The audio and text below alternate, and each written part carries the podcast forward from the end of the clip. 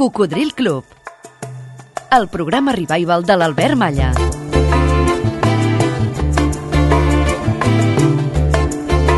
Què tal, Cocos? Gràcies per estar en connexió.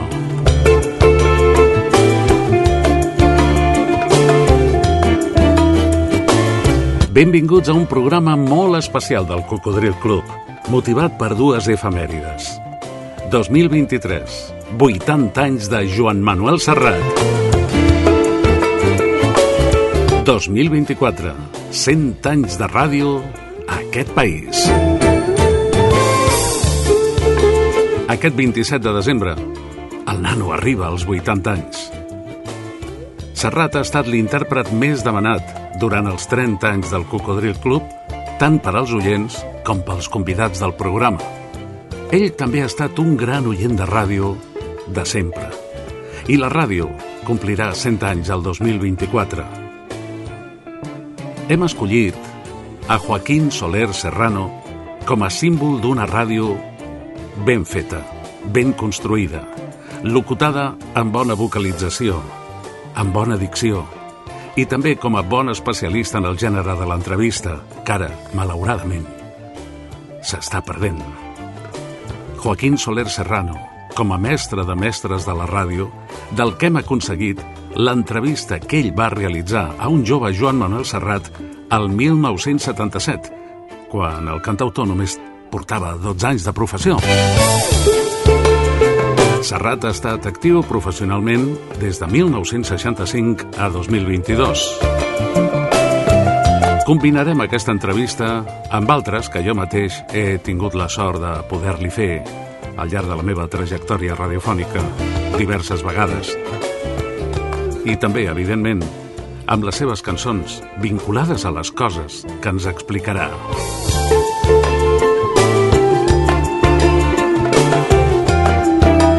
Joaquín Soler Serrano ens deixava el setembre de 2010. Hi ha un fet que coneix poca gent, que diguem que no està als llibres, eh? Quan Serrat va fer unes declaracions que no van agradar a la dictadura franquista, els seus discos van ser prohibits a la ràdio. Només quatre locutors es van saltar aquesta prohibició, jugant-se la feina i, i altres problemes, i van seguir posant els seus discos mentre Serrat era a l'exili, un exili del que parlarem al llarg d'aquestes dues hores de programa especial del Cocodril. Aquests quatre locutors van ser el seu descobridor, Salvador Escamilla, Luis del Olmo, Luis Arribas Castro i Joaquín Soler Serrano, amb el que vaig tenir la sort de treballar a la cadena catalana als anys 80. D'ell vaig aprendre molt i ell sempre va ser molt amable amb mi com escoltareu ara en una mostra de les moltes vegades que li vaig donar pas des dels estudis quan ell voltava per tot Catalunya buscant personatges per fer entrevistes interessants. De Joaquín Soler Serrano. Hola, hola. Buenas tardes, eres, eres Alberto, ¿no? Hola, sí, soy Alberto Joaquín. Alberto Maya, querido, ¿cómo estás, hombre? Estoy, bueno, pues como estaba diciendo por los micrófonos, eh, Sí. emocionado porque estoy siguiendo desde las 10 de la mañana todo lo que estás eh, contando a nuestros oyentes y creo que, el bro- eh, que, vamos, que es un auténtico broche de oro final el de este radiotren con estas personalidades de primera categoría que estás entrevistando. Joaquín, te felicito de verdad en nombre de todos los compañeros de la emisora. Muchas gracias, querido Alberto Maya. Tú eres un profesional extraordinario, uno de los hombres de la nueva generación de la radio que tienen más posibilidades de contactar y de conectar con la sensibilidad de la gente de hoy. Me siento muy feliz de encontrarme contigo siempre por los pasillos, en la calle o en el aire.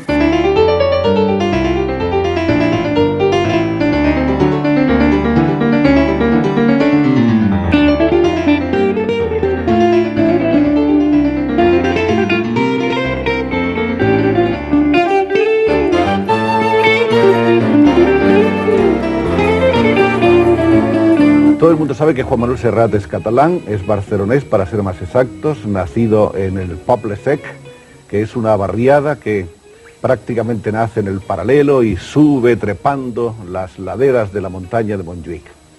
Nació exactamente el día 27 de diciembre de 1943. Para empezar un poco por orden, vamos a irnos a las raíces y vamos a hablar de tus padres. ¿Tu padre catalán de dónde? Mi padre nació en Barcelona también. Mm, Él en la calle Conde Asalto. y poco más o menos por aquellos barrios fue donde, donde circuló toda mi niñez.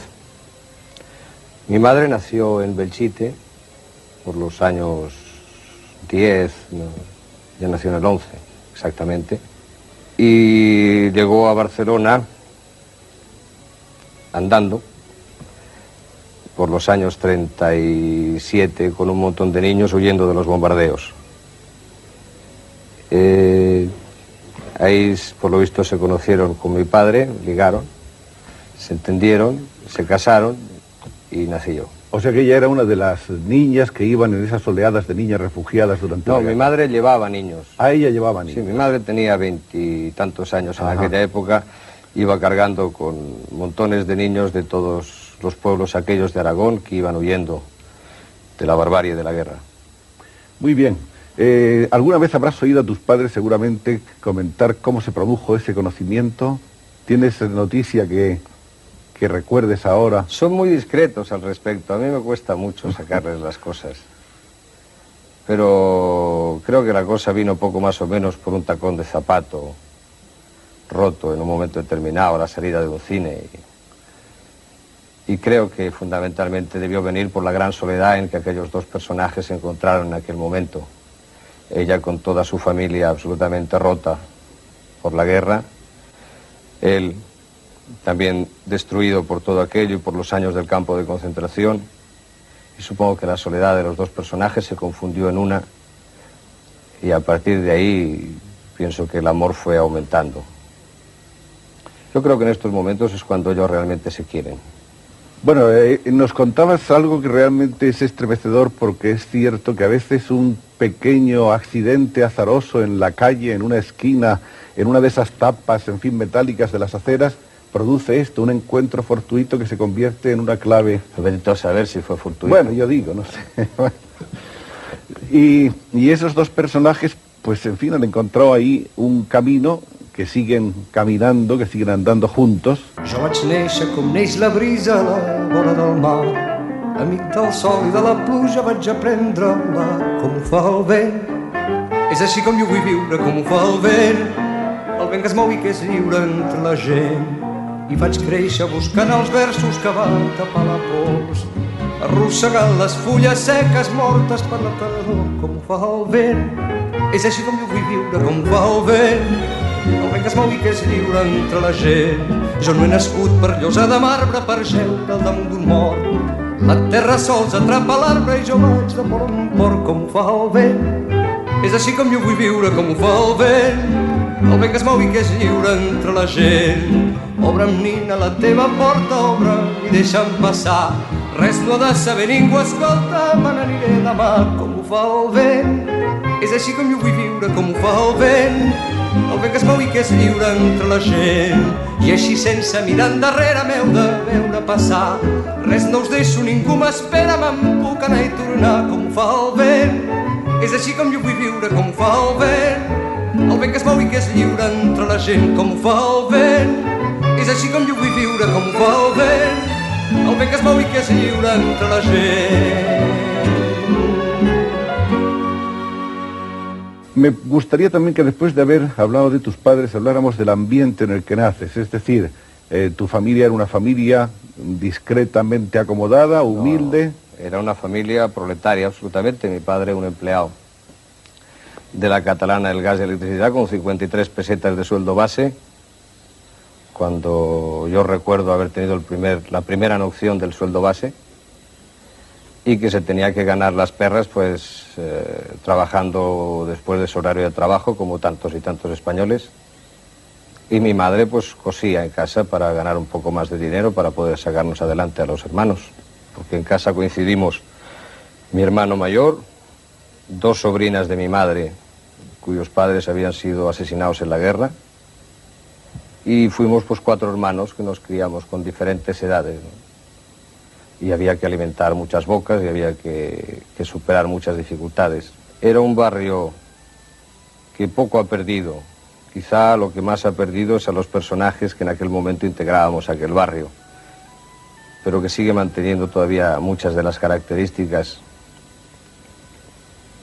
que todavía cuando uno va por ahí las ve el gusano de la nostalgia se le mete dentro y hace que se le revuelvan las cosas. Bien, afortunadamente. Ese barrio nos lo ha cantado tanto Juan Manuel Serrat en sus canciones, sobre todo en las canciones de la primera época. Nos ha descrito su calle, empezando por esa calle que era, era estrecha. Uy, lo que se, enfa- lo que sucia. se- La señora Antonia, Sí. que es una vecina del, del 103, que nos ha criado a, a la mayoría de los niños de la calle que, que estábamos por, por aquel pedazo de cuadra. La señora Antonia se enfada mucho cada vez que oye aquella canción y cuando yo la escribí y la grabé me echó una bronca muy importante, porque decía que nuestra calle no era ni estrecha ni oscura. Y sí es estrecha y oscura, yo. Es, es bien estrechita y bien oscura. Lo que pasa que en las estrecheces y en las oscuridades, pues muchas veces uno puede encontrar la suficiente ternura como para sentirse bien y para darse cuenta de que la mayoría de las cosas que a uno le siguen sirviendo al cabo de los años son cosas que aprendió allí y no en otros lugares. El meu carrer és fosc i tort, té gust de port i nom de poeta. Estret i brut fa olor de gent i té els balcons plens de roba estesa al meu carrer. No val d'orrals, són cent portals trencats a trossos i una font on van a veure infants i gats, coloms i gossos. És un racó on mai no entra el sol carrer qualsevol.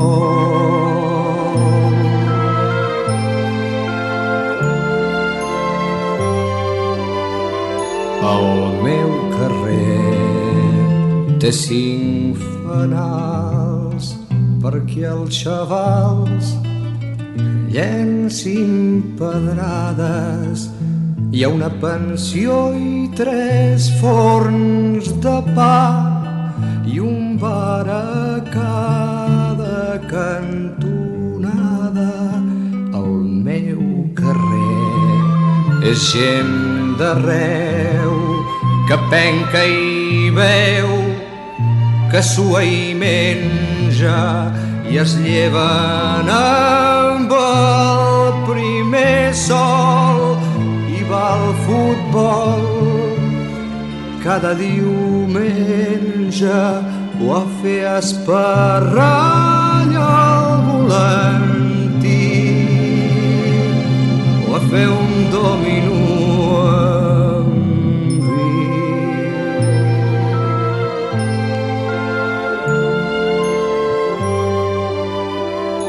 El meu carrer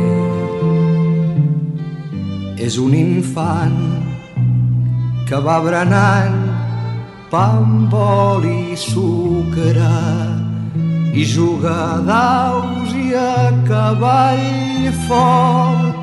Mig bo, mig bord escolar i cuca al meu carrer. Del barri baix viu el calaix de les baldufes amb patacons i l'àlbum Nestlé i els trossos d'una vella estufa i a poc a poc se'n fa malbé el meu carrer.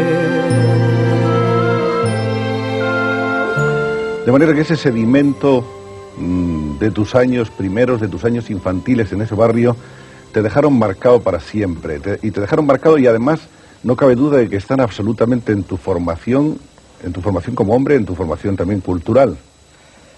Sí, no hay duda, pero, pero hay que tener en cuenta que yo no soy un elemento puro de los que es capaz de producir mi barrio, sino que a fuerza de muchos sacrificios, porque hubo que hacerlos, por parte de todos, más por parte de, los, de, de mis padres que, que sacrificaron un jornal por dejar al niño estudiar. En esos primeros años no solamente está el colegio al que vas cuando tienes tres años, a un colegio creo que del barrio.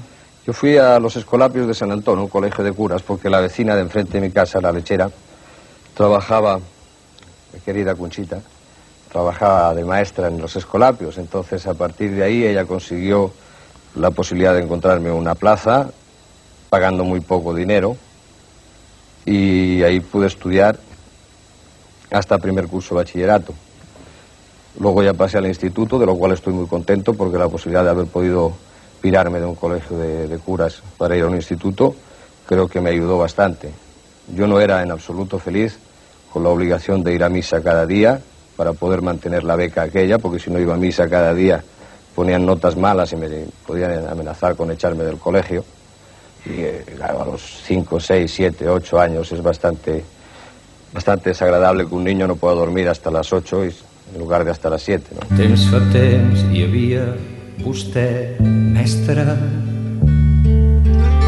i el seu món de tinter i banc, pissarra i davantal blanc. Bon dia de matí, ens dèieu de peu, entre dues fotos i una creu, una oració i una cançó, i a la galta un petó. Bon dia, mestre, mestre, però vostè no ha sabut mai, mestre,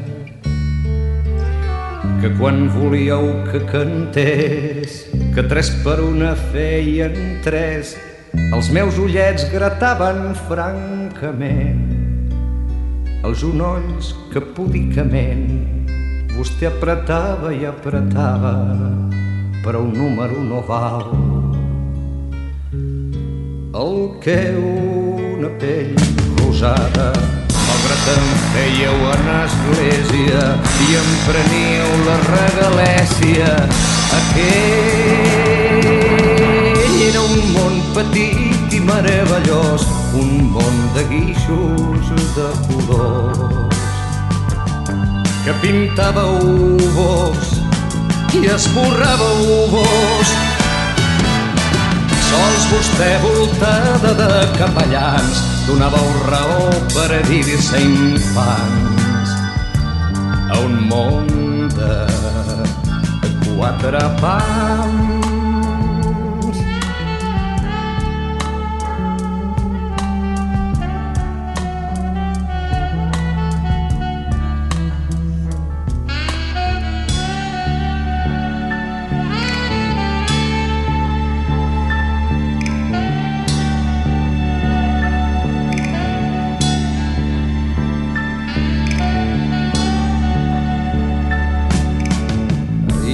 Mai penseu en mi, mestre, que dels vostres ullets blaus hi neixi sempre aquella pau que feia un xic més dolç a l'escola i no se'ls faci un ús la gola dient que han fet un endut el meu grapat de menuts. Perquè vos no sabíeu, mestre, que el món és el mateix, que l'home és el mateix, i no és el mateix l'olor de vostè. Ai, mestre, que l'aire del carrer.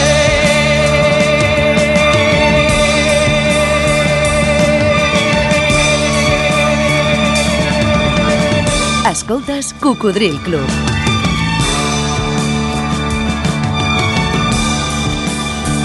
El programa revival de l'Albert Malla.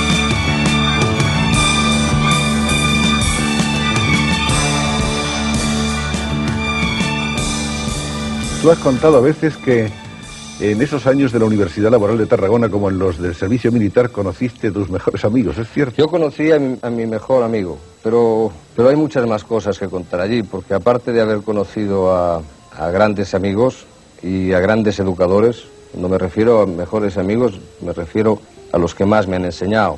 Aparte de esto, también había que soportar una disciplina militar que no era del todo agradable, un lavado de cerebro mental continuo, un levantarse a las 7 de la mañana cada día, nevara, lloviera o cayeran truenos para ir, te plantaban en la plaza de armas aquella enorme a cantar el cara al sol, lo cual entre muchachos de 10 años a 16 años me parece una barbaridad y un lavado de cerebro fuertísimo. Por suerte a estos momentos ellos mismos se han encargado de que algunas cosas ya no sean así, los mismos alumnos me refiero. Y claro, en esta disciplina dura, difícil, eh, donde 40 niños, muchachos, tienen que dormir juntos en pabellones, empieza a crearse entre, entre todos unos vínculos realmente fuertes, los mismos que ocurren en el ejército, que los gritos del sargento pues hacen que los soldados se sientan mucho más identificados en lo que ellos son. A nosotros nos pasó lo mismo y quizá a partir de ahí aprendimos mucho. Decir amigo es decir juegos, escuela, calle y niñez gorriones presos de un mismo viento, tras un olor de mujer, decir amigo, es decir vino, guitarra, trago y canción, furcias y broncas y en los tres pinos una novia para los dos. Decir amigo, me trae del barrio luz de domingo y deja en los labios gusto a mis telas y a natillas con canela.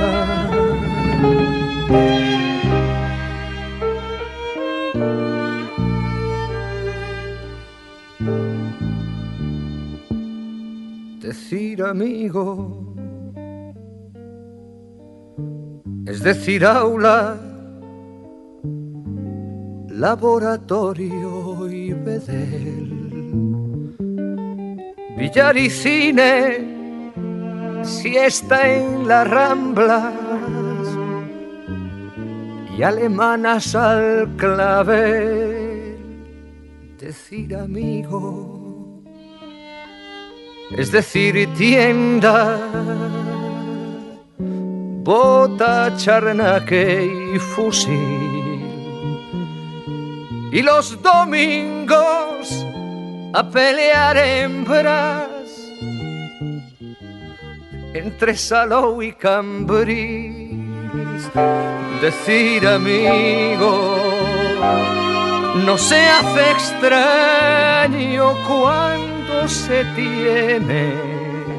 Sed de veinte años y pocas penas. Y el alma sin medias suelas.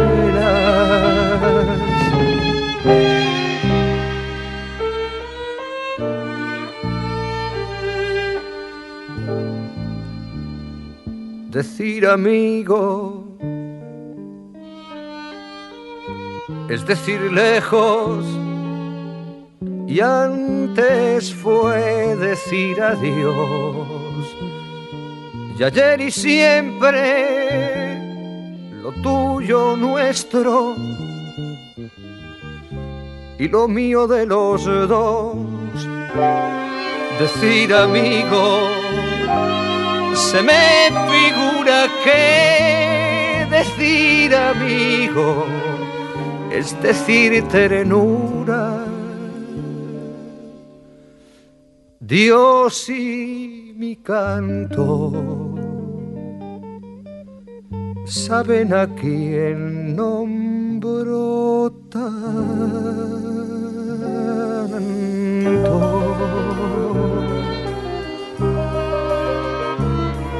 En cuanto a lo que decidió tu vocación, eh, ¿hubo algún fermento familiar, ambiental que lo propiciara? Mira, yo, yo, las vocaciones, empecemos porque no creo.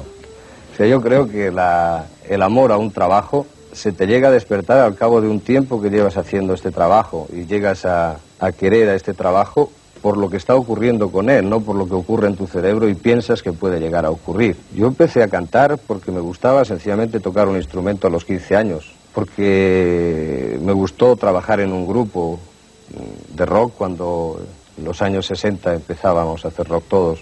Y luego empecé a hacer música solo porque fui capaz de escribir algunas canciones pero no por una auténtica vocación musical, ni porque en ningún momento pues, pensara que al cabo de 12, 13 años hoy podríamos estar aquí hablando de esto.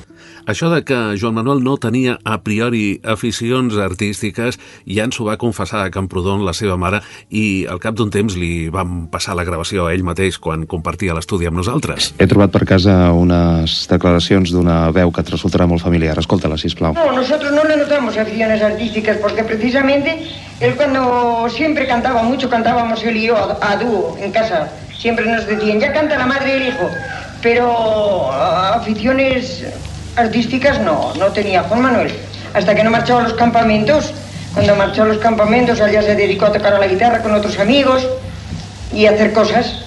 Y cuando bajó yo me reía mucho porque su primer paso fue a, con Salvador Escamilla y vinieron unos amigos y él le dice, vamos a cantar a Radio Barcelona. Yo le dije, ¿pero qué estáis locos? ¿Creéis que en Radio Barcelona se canta así por las buenas o qué?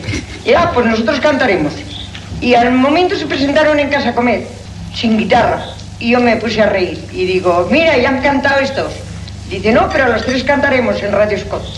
Y efectivamente comieron, se marcharon y cantaron y ya, pues tuvo, no sé si era con mi guitarra, el, el Yandeixa o la guitarra. Bueno, canto esas canciones, el primer disco. A tiempo et van preguntar textualment ¿Es cierto que empezó a cantar para tocar el culo a las chicas?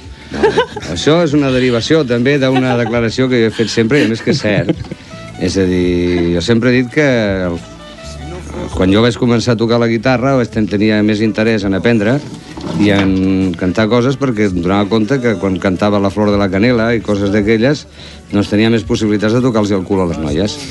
En una època en què era francament difícil. Era una, una època que I, i era, era pecat? era dur. Bueno, pecat ho és sempre, eh, això, ja pecat no, no entrem. Ja no tant. No, i no, que era difícil. Llavors sempre he dit que, és, que era, una, era un argument, i trobo que és un argument molt sèrio, que no, no és una conya, que és un argument sèrio. Perquè, clar, aquest argument amb un tio que, és, que, és, que, que fa metro 90, té un Porsche a la porta i és ros i guapo, no li diu ningú. Le digo, hostia, usted es rubio, guapo y alto y todo esto, y, y, y ay, eso va mejor para esto. Ara ve un tio i diu que jo canto i em va molt bé per aquesta història, doncs ja tothom diu, oh, ui, aquest mira el que diu. No, és veritat. però, Després- però després jo continuo, la, sempre he continuat aquesta cosa dient que després jo vaig descobrir coses més importants, que, Ah. com és la, la possibilitat de, de dedicar l'esforç i, la, i, de, i de convertir aquella cosa divertida en algo tan seriós com la meva feina. ¿Y quién puso la guitarra, esa primera guitarra en tu camino? Fue un accidente, de- sacamos unas perras de aquí, unas perras de allá y se compró una guitarra. Y empecé a dar el coñazo a la familia tocando cosas de aquellas en el tren que se alejó 14 veces con tónica y dominante, aburriendo a todo el personal de mi barrio que protestaba con insistencia. Pero, pero lo más difícil no es, eh, no es tomar una guitarra y empezar a cantar, porque en un país como el nuestro, que ha estado muy reprimido en, muchos aspectos, pero sexualmente y políticamente los que más, sexualmente ha habido siempre en toda nuestra gente una generación bastante complicada, la gran dificultad de tener relaciones con una muchacha. Entonces la guitarra abre caminos insospechados y cuando uno tiene 19 años y tiene y tiembla cuando ve pasar cosas bonitas por delante suyo y que siempre le son inaccesibles, en un momento determinado descubre que, que toca la guitarra, canta una canción y le escuchan. Escucha. Entonces las entradas son siempre más fáciles. Me la van regalar quan envoltaven somnis dels meus setze anys encara adolescent entre les meves mans que tremolaven jo vaig prendre ben fort aquell joguet vàrem créixer plegats, jo em vaig fer un home. Elles van espatllant al meu costat. Ara que jo la veig bruta i trencada, em dono compte el molt que l'he estimat. Primers amics arriben quan els amics se'n van. Sols queda una guitarra per fer de companyant. Ara l'amor arriba, després l'amor se'l va. Sols queda una guitarra i el seu cant que plora.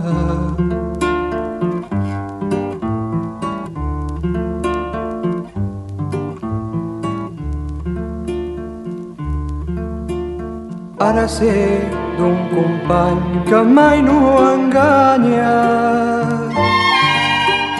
que quan m'ompli de goig cantarà a mi, a mi. Jo tinc un amic fidel, pobra guitarra, canta quan canto jo i plora a mi. Això és Cocodril Club.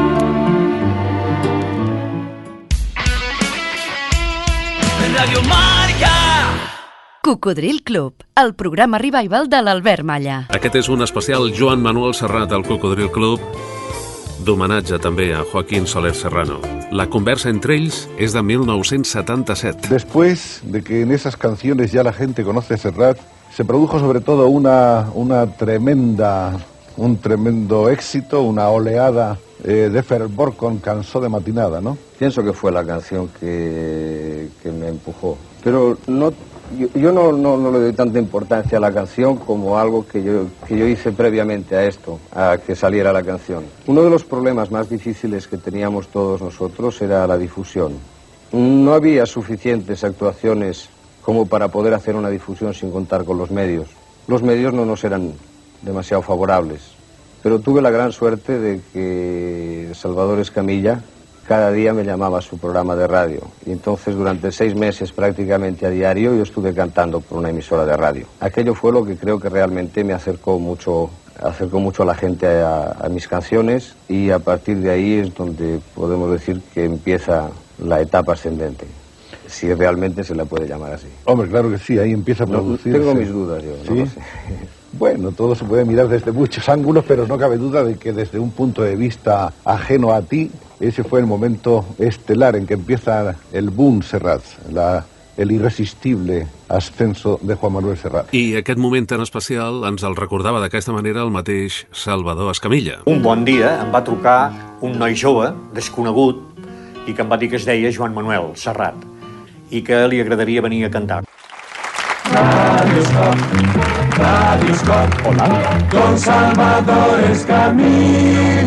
I bon dia, bon dia, Catalunya. Bon dia i una cançó. Ve al cap de tres dies en el programa, a l'estudi Tureski, canta, molt èxit de la gent, la gent el va, el va rebre magníficament, amb molt de carinyo, perquè ell era carinyós i sabia fascinar la gent, i perquè cantava molt bé, no ens enganyem. Ell ja quan va venir d'entrada ja cantava bé. Uh, cobraràs 250 pessetes per cada programa, amb ell li va semblar de perles, i eh, vaig trucar a Erixa per dir, escolteu, aquest noi els hi va agradar, van quedar per veure's, es van veure a Erixa i així van firmar el primer disco. Ara que tinc 20 anys, ara que encara tinc força, que no tinc l'ànima morta i em sento bullir la sang. Ara que tinc 20 anys... Ara que tinc 20 anys es podria considerar el primer èxit important d'en Joan Manuel a nivell pròxim a Catalunya, però immediatament després ja va arribar Cançó de Matinada, que va ser èxit a tot arreu. Ara que tinc 20 anys va representar el primer, la primera empenta, diguéssim.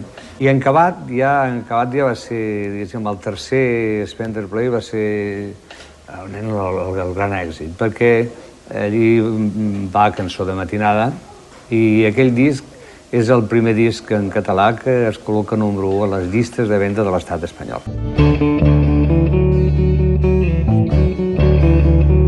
I això, en gran part, va ser gràcies a una primera actuació en directe i en públic a Madrid, el programa El Gran Musical, que s'emetia per tot Espanya els diumenges al migdia per la cadena SER.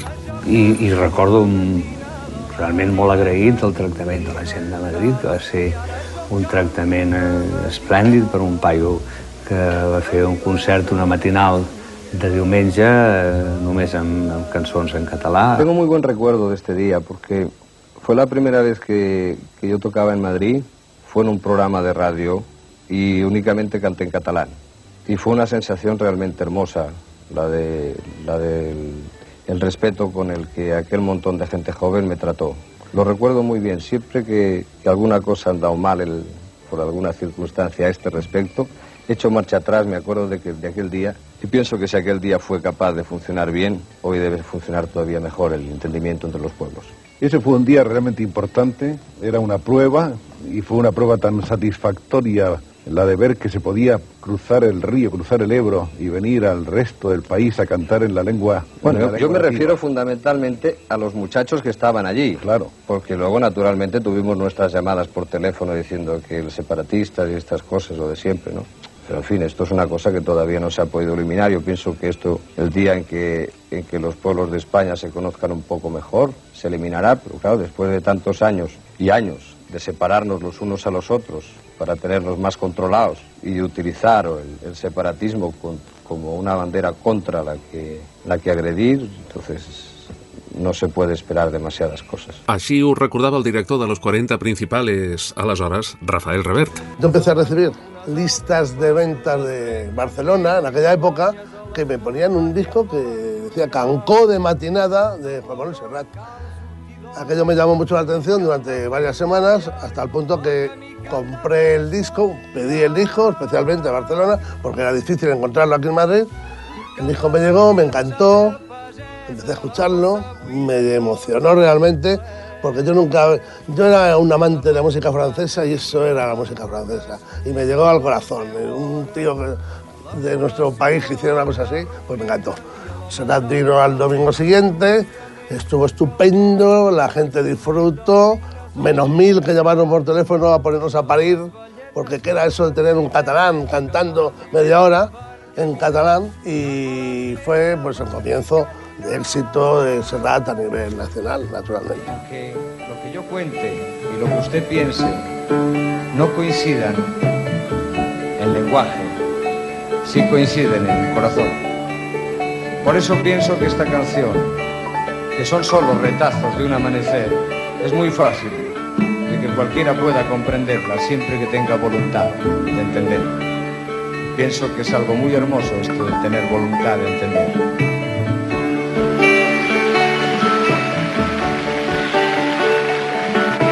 I ens ho ha de dir la veu tremolosa i trista d'un campanar. Cop de llum i el crit d'una garça que despertat amb fam i busca per entre blats i cibades qualsevol cosa per omplir el pa. O potser el gall que dins la cor canta la nit és morta i ja es fa clar.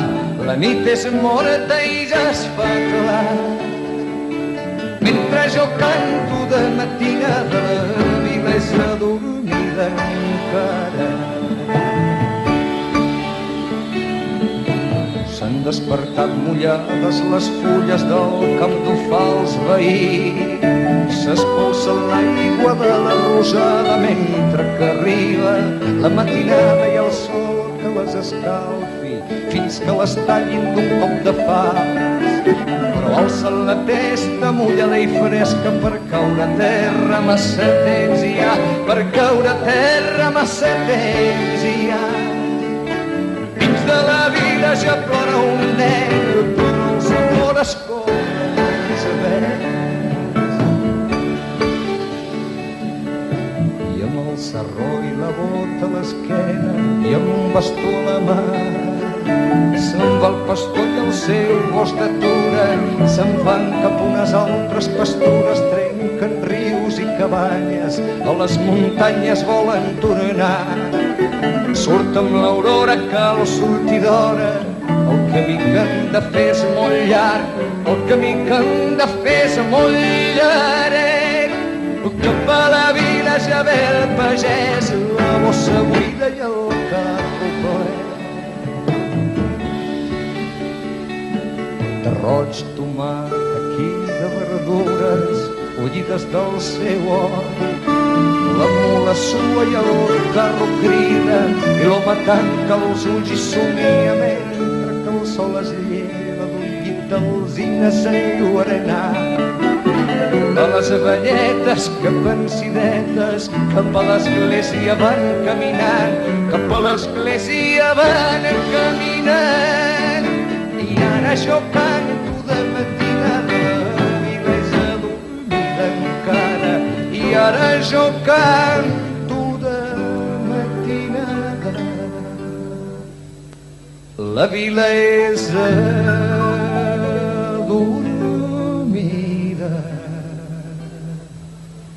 encara.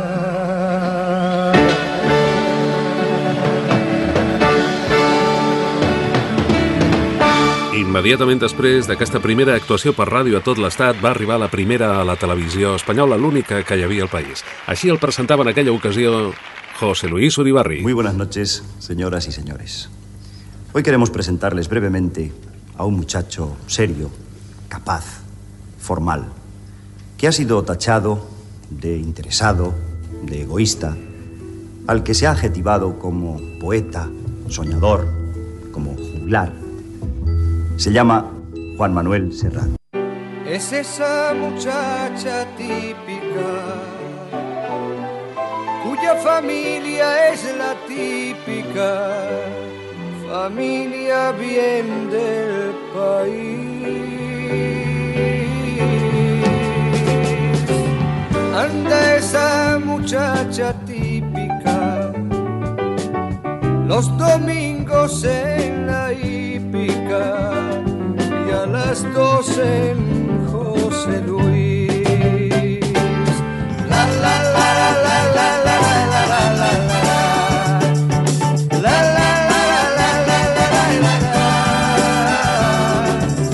la educó una besánica típicamente británica un aya y un preceptor que le habló de nuestros próceres y un primo suyo de Cáceres que le desveló el amor. La la la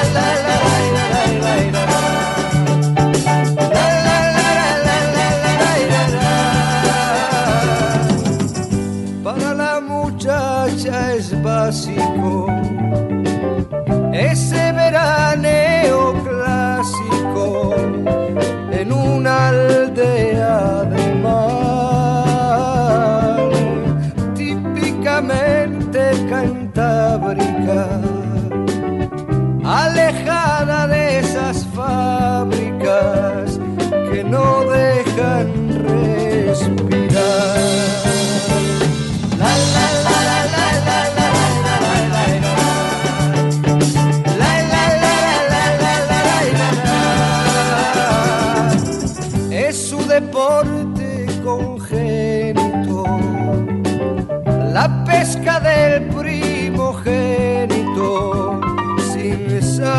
saberlos amarán. Pero entre vómico y vómico, le encanta andar con un cómico y llevarlo al palomar.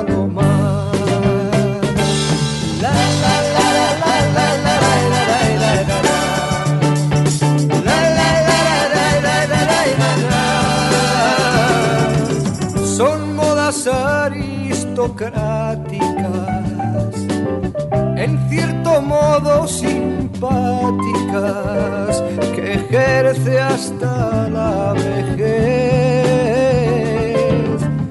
Más te sientes en su tálamo, como a la sombra de un álamo, un verano en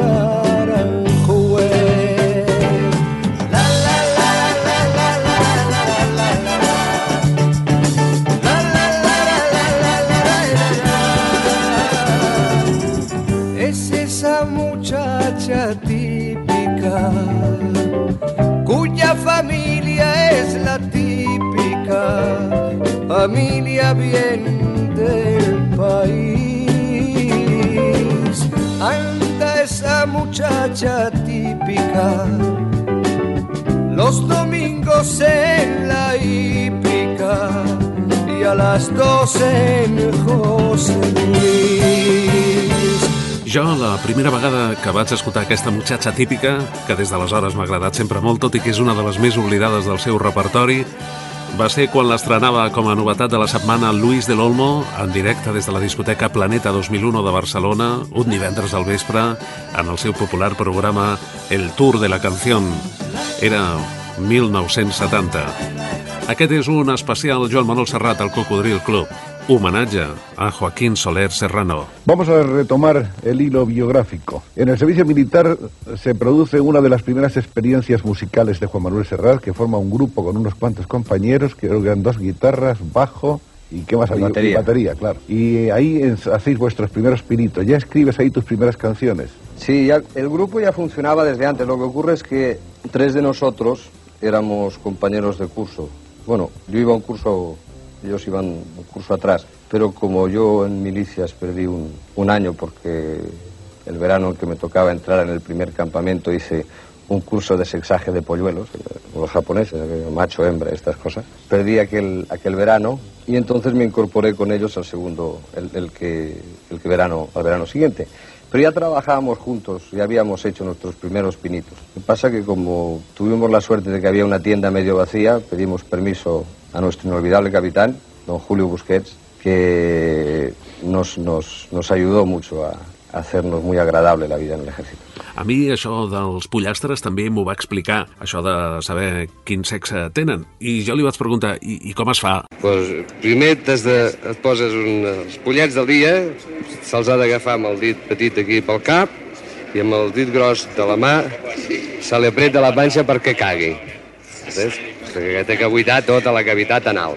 I una, amb aquest dit se li obre, amb el dit, amb el dit gros de la mà esquerra, se li tiba cap allí l'ullera, eh? i amb aquest altre dit, amb el dit aquest, el segon dit, el que està, que no sé mai com es diu, aquí al costat del dit gros de la mà dreta, se li tiba l'ullera cap a l'altre costat. I amb la ungla molt llarga que t'has de deixar créixer, molt llarga, de la mà dreta, se li apreta per sota la cavitat anal i se li treu fora. I llavors tenen unes formes diferencials, el mascle i la femella. Pobres animals pateixen molt, sobretot els que, amb els que treballàvem nosaltres perquè passàvem de mà en mà i si era un cas difícil ja pobret acabava amb un florero. Aparecen las primeras actuaciones en programas de radio, también el primer disco más o menos eh, muy cerca, esto es en el 1965. Sí, yo, el primer disco decir- fue grabado en el 65, en, En el mayo del 65 65. se grabó, sí. Aunque apareció más tarde. Sí, por ahí aparecería. ¿no? El primer disco pequeño. Eh, sí, pequeño. Los mayores no aparecieron hasta el 67. Esto es. Esa es la época en que, eh, por otra parte, da su primera, actu- su primera actuación en público, no ya en estudios de radio, sino en público en la Capilla Francesa de Barcelona, con otros representantes no menos eh, famosos de la nova cançó catalana. ¿Te acuerdas de ese Sí, día? sí, el día de la capilla francesa me acuerdo muy bien porque aparte el hermano de la lechera, aquella, la maestra de mi calle que me llevó al colegio de curas, estaba allí. Está muy bien conectado. Pero no fue aquella la primera actuación, me parece. Yo creo la primera actuación que hicimos fue con Juan Ramón Bonet, estaba Joan Ramón Bonet y Remey Margarit, en Esplugas de Llobregat. Él fue el primer día. Después ya todo se desencadena con una gran velocidad, las canciones empiezan a gustar. En aquellos momentos, las primeras canciones, ¿tú te acuerdas de los primeros títulos? Ah, Yo es que tengo como primeros una, títulos fueron... como una cosa obsesiva de un título que me, que me La produjo. primera canción que yo escribí era una- un tango así raro que se llamaba Bella Andesha. Exacto. Digo un tango no por el ritmo, sino más bien por el argumento. Sí, por el tema. Y luego escribí El Muncador, L'amor de l'avi y una guitarra. Esas y estas son- cuatro canciones formaron el primer disco sencillo. Bona nit, amics.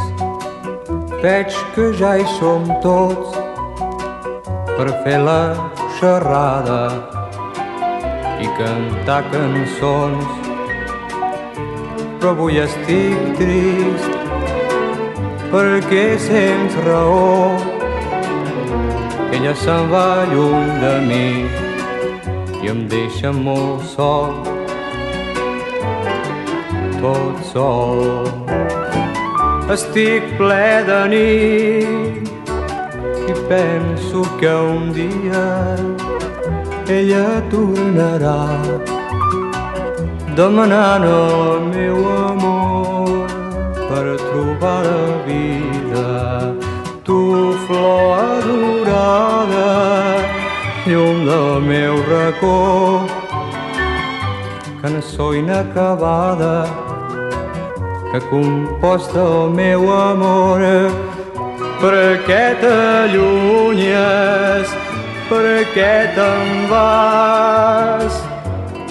Què em deixes si jo t'estimo tant?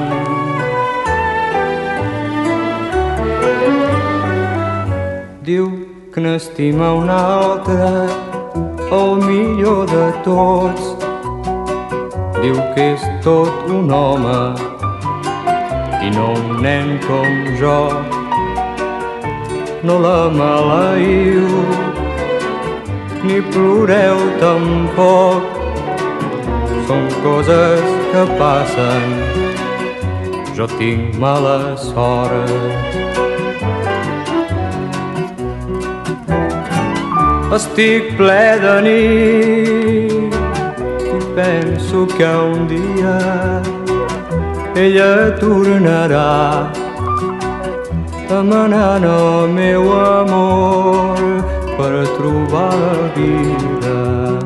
Tu, flor adorada, llum del meu racó,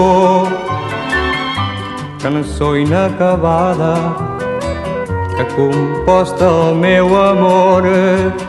Per què t'allunyes? Per què te'n vas? Per què em deixes si jo t'estimo tant? Molta gent es pensa que la cançó de matinada va ser el primer disc i possiblement va ser el primer èxit majoritari, però aquesta va ser la primera cançó no tan sols que va gravar, sinó la primera que va escriure. I ens confessava ara, micro tancat, en Joan Manuel, que feia molt temps que no l'escoltava. Què pensaves en aquests moments? Perquè jo m'imagino que aquesta cançó està inspirada en fets reals. Bé, no, més no, no, pensava amb, el, amb, amb aquest noi. pensava en com, com, com era, com... El cert és que t'ha canviat una mica la cara quan has començat a sentir Sí, aquesta cançó. no, i, i els anys també l'han canviada, sí. El, i, és, eh, i, I jo tinc molt bona relació amb aquest noi. Sí, sí. No tinc uns records molt, molt macos de tota aquella època. Va ser una època realment molt bonica, on hi havia, hi havia molta, molta il·lusió i, molta, i molt bons companys i una bona història. El 2014, Joan Manuel Serrat ens parlava dels seus 50 anys de carrera. Joan, moltes felicitats. Gràcies. Estàs celebrant 50 anys d'ofici. Tens la sensació que han passat molt ràpids aquests 50 anys? Sí, però això no només jo, això té aquesta sensació absolutament tothom que hagi viscut 50 anys. Segur que te'n recordes perfectament, però, d'aquells primers moments de fa 50 anys, no? d'aquells primers Sí, moments me'n artístics, recordo i com si haguessin recordo- passat el mes passat. No, no, no, no, no, no. Em recordo a la seva, a la seva distància. Eh, I me'n recordo, afortunadament, com que me'n recordo amb molta gratitud, em sento molt bé. Jo estic molt, em porto molt bé, tinc una esplèndida relació amb el paio que vaig ser fa 50 anys. I amb moltes ganes de començar aquesta gira l'any que ve, eh? Sí, sí, molt, ma- bueno, que tot arribarà. Jo ja no tinc pressa per res, no tinc pressa per res. –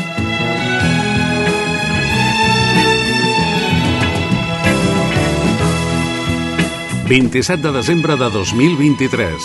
80 anys de Joan Manuel Serrat. 2024. La ciutat de Barcelona llança al món el primer missatge de ràdio. 100 anys de ràdio. Programa especial del teu Cocodril Club.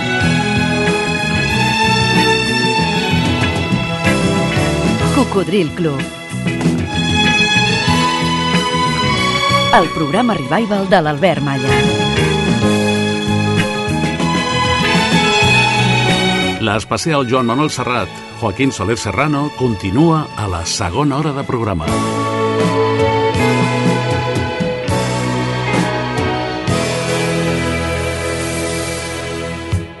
I aquí va una altra perla d'aquest especial Joan Manuel Serrat.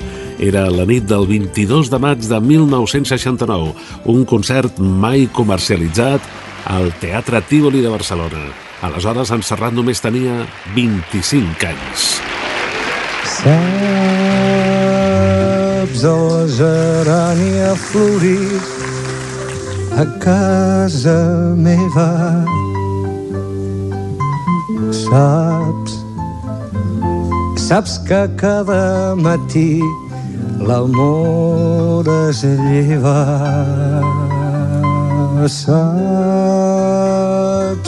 Les llàgrimes al temps les arrossega saps? Després de l'hivern neix la primavera saps ha perdut la teva olor i no recordo ni el color d'aquells ulls que tant em varen mirar. Quan el meu cos lligaves amb les teves mans i jo era un infant. Quan et sentia a prop en arribar la nit i em feia petit saps ja torno a riure amb qualsevol cosa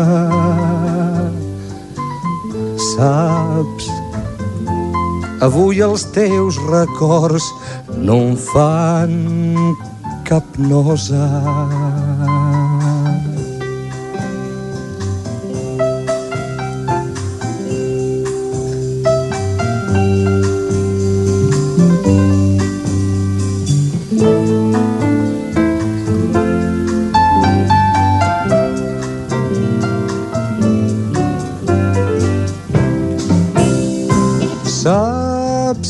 Perdut la teva olor i no recordo ni el color d'aquells ulls que tant em varen mirar quan el meu cos lligaves amb les teves mans i jo era un infant quan et sentia a prop en arribar la nit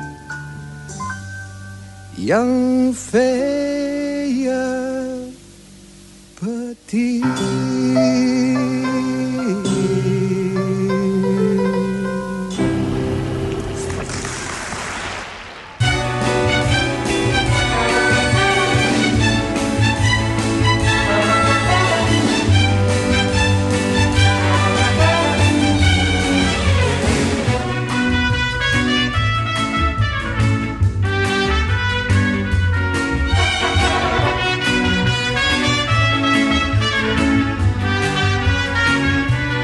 Has connectat amb el Coco?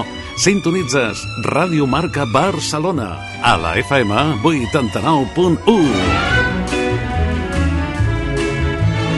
Però també pots escoltar-nos arreu del món a través d'internet. radiomarcabarcelona.com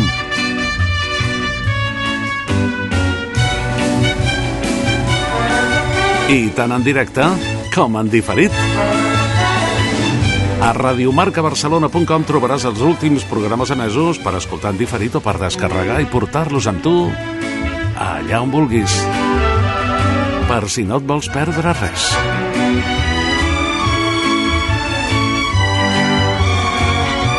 Recorda que ens trobaràs en antena els matins de dissabtes de 6 a 8, els diumenges des de les 4 de la matinada i fins a les 7 del matí i de dilluns a divendres, si la programació ho permet, cada matinada, redifusions de programes d'arxiu entre les 4 i les 6.